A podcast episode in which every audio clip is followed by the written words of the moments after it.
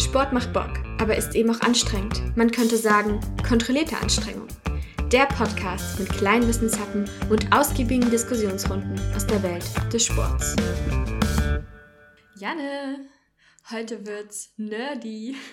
Nerdy. Ja. Ich möchte mich ganz kurz vorab entschuldigen, falls hier Geräusche sind, die ihr nicht identifizieren könnt. Es ist irgendein Mensch, der da draußen, keine Ahnung, Motorsäge benutzt oder so. Ja, also bei mir ist eh immer irgendwas im Hintergrund. Dieses Mal könnte es der Gefrierschrank sein oder mein Laptop, der abhebt wie ein Düsenjet. Okay.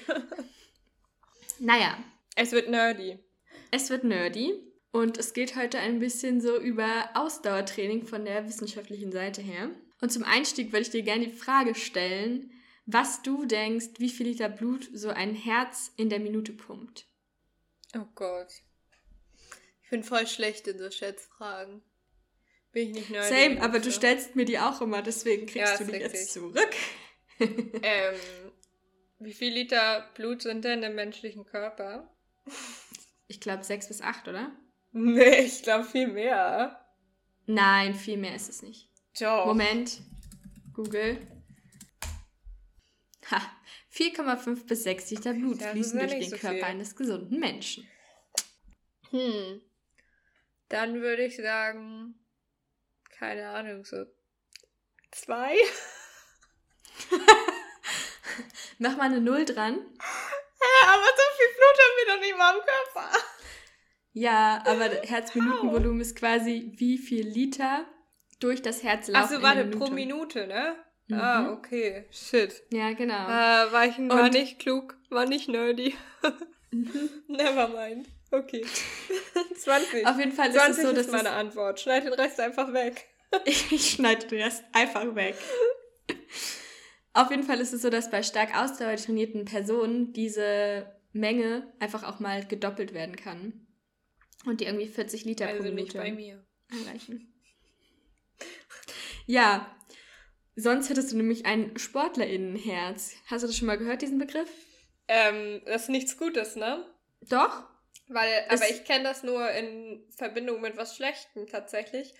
Weil ich weiß, dass du, also bei vielen Sportarten, beim Rudern zum Beispiel ist es auch so, wenn du irgendwann aufhörst mit dem Leistungssport, dann kannst du nicht einfach so aufhören. So, wenn du irgendwie 14 Mal die Woche trainiert hast, dann kannst du, du kannst nicht einfach auf Null runtergehen, sondern du musst ja abtrainieren. Ja.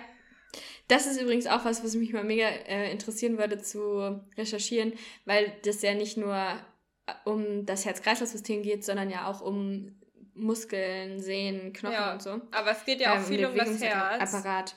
Und ich weiß nämlich, dass bei, also ich weiß, dass es bei RudererInnen, keine Ahnung, wie man das richtig gendert, so ist, dass du, ähm, wenn du das nicht machst und auch, also ich glaube auch generell sogar, wenn du das als Leistungssport machst, aber auch wenn du, also halt gerade wenn du nicht abtrainierst, dass dann die Wahrscheinlichkeit größer ist, dass irgendwie dein Herz hops geht. Ich finde es toll, dass du im Moment immer hops geht sagst. Ja, ich mag das. Dein Herz geht hops, also es ist halt einfach dann, musst halt einfach ohne. Naja, auf jeden Fall ist es so, dass sich bei Menschen, die sehr viel Sport machen, die Herzkammern und Vorhöfe sowie die Herzwände eben vergrößern. Und dadurch kann sich eben das Schlagvolumen erhöhen, also die Menge an Blut, die das Herz eben in der Minute eben auswirft. Auswerfen hört sich jetzt aber auch nicht besser an als hops gehen. Naja, Auswerfen ist ja klingt so- auch irgendwie, weiß ich nicht. Hä, wieso? Bei Auswerfen muss ich immer an jemanden denken, der irgendwie Grippe oder Schnupfen hat oder so und da immer Schleim. Äh, Ja, toll. egal, egal, das sollte ich vielleicht rausschneiden. Egal. Egal. Ja, auf jeden Fall ist es so, dass ja auch die Ruheherzfrequenz bei Trainierten deutlich niedriger liegt. Mhm. Also die kann tatsächlich auch mal unter 40 Schläge die Minute fallen und untrainierte Personen, bei denen ist es eher so 60 bis 80 Schläge. Deswegen ist auch die Ruheherzfrequenz zum Beispiel ein wichtiger Indikator für die Anpassung, die man durch das Training erreicht. Weißt du deine? Nee, weil meine Uhr die Ruheherzfrequenz an sich nicht misst und ich habe auch Herzfrequenzmessung am Handgelenk, was ja eh schon ungenau ist. Ja. Also ich glaube, sie ist so weiß ich nicht. Manchmal zeigt die sie irgendwie so den niedrigsten Puls an, aber ich weiß nicht, ob das die Ruheherzfrequenz ist. Also, nee, ich weiß sie nicht. Aber ich glaube nicht, dass sie so krass angepasst ist.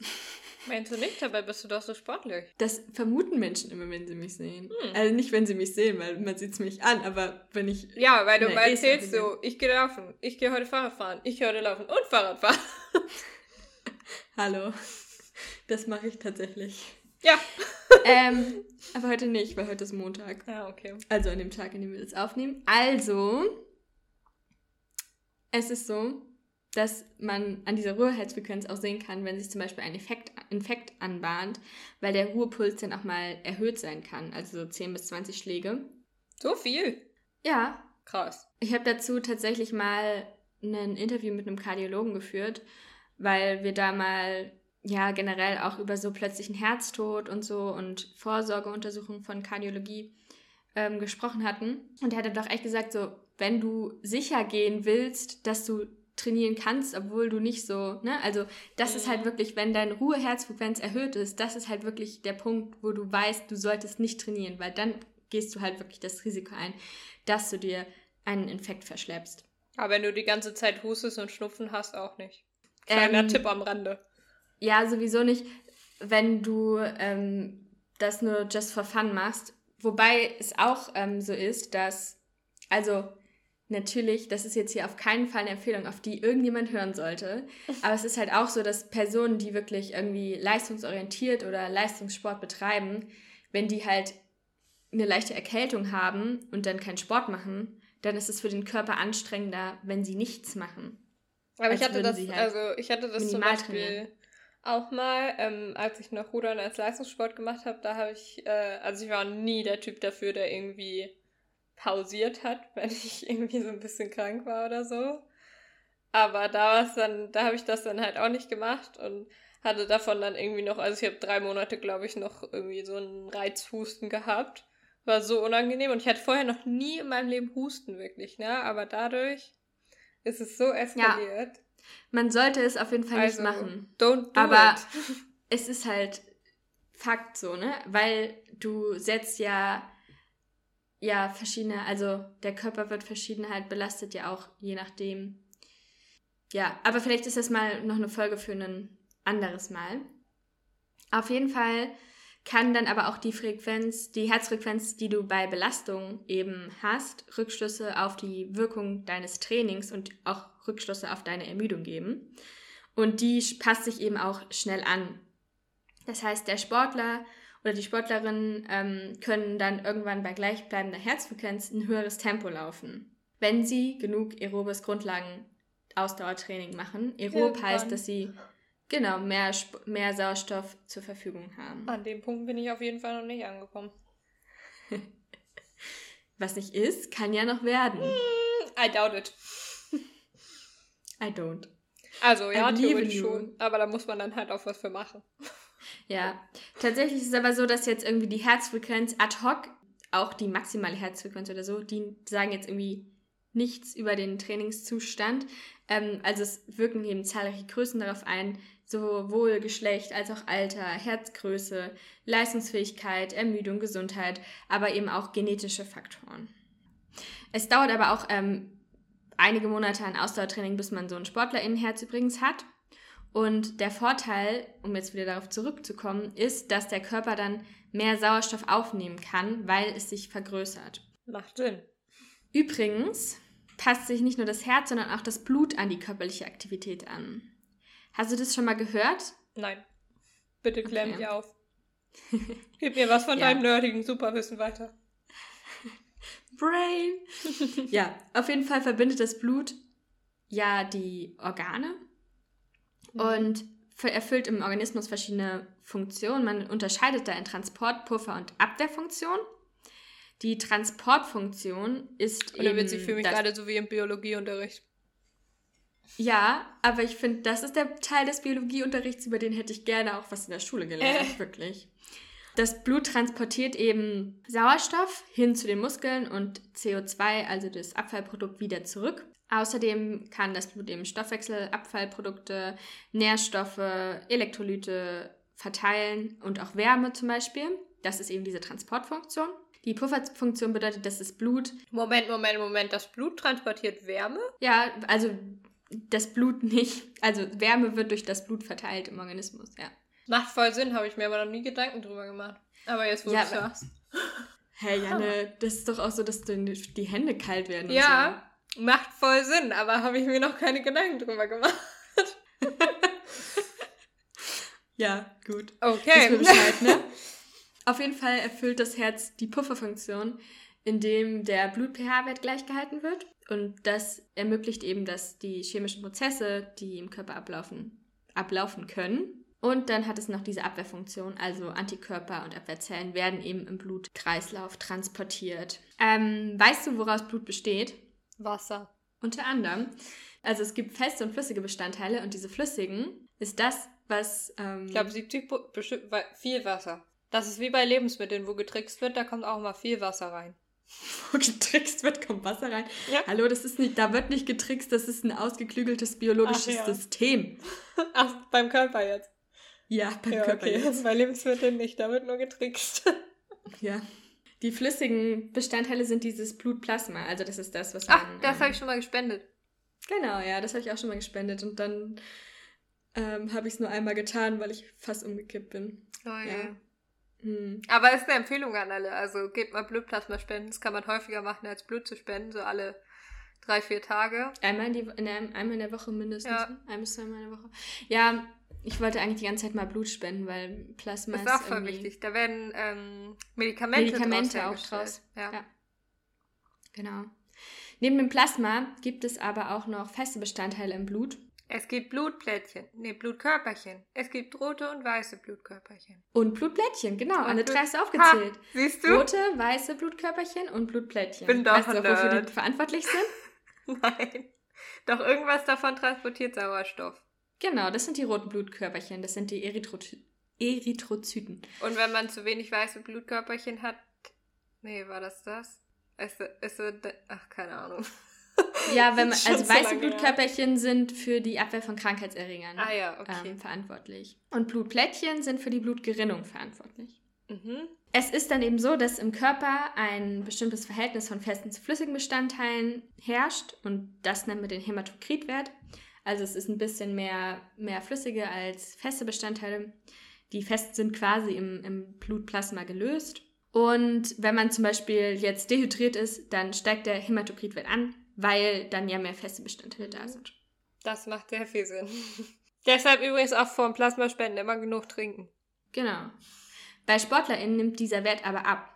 Hauptsächlich liegt das eben daran, dass das Blutplasma zunimmt. Und das heißt eben, dass sich die Fließfähigkeit des Blutes verbessert. Also diese Viskosität, ich weiß nicht, ob du den Begriff schon mal gehört hast. Mhm. Weil das ja dann quasi auch schneller alle wichtigen Nährstoffe bereitstellen kann. So wie wir eben gelernt haben, ne? Aber das ist dann ja auch ungünstiger, wenn du dich verletzt, oder? Gute Frage. Also ich meine, die Weil Blutplättchen... Ich weiß ja zum Beispiel, keine Ahnung... Die Blutplättchen sind doch für die Gerinnung verantwortlich, also eigentlich nicht. Ja, aber weißt du, wenn du zum Beispiel Aspirin nimmst, dann verdünnt sich das Blut ja auch. Ist ja auch ein Blutverdünner. Mhm. Und dadurch, also wenn du dann halt irgendwie eine Wunde hast oder so, ist die Gefahr halt größer, weil du halt stärker blutest dann, weil das Blut halt flüssiger ist. Gute Frage, das ist mal... Sollte ich nochmal nachrecherchieren. Hm. Ja.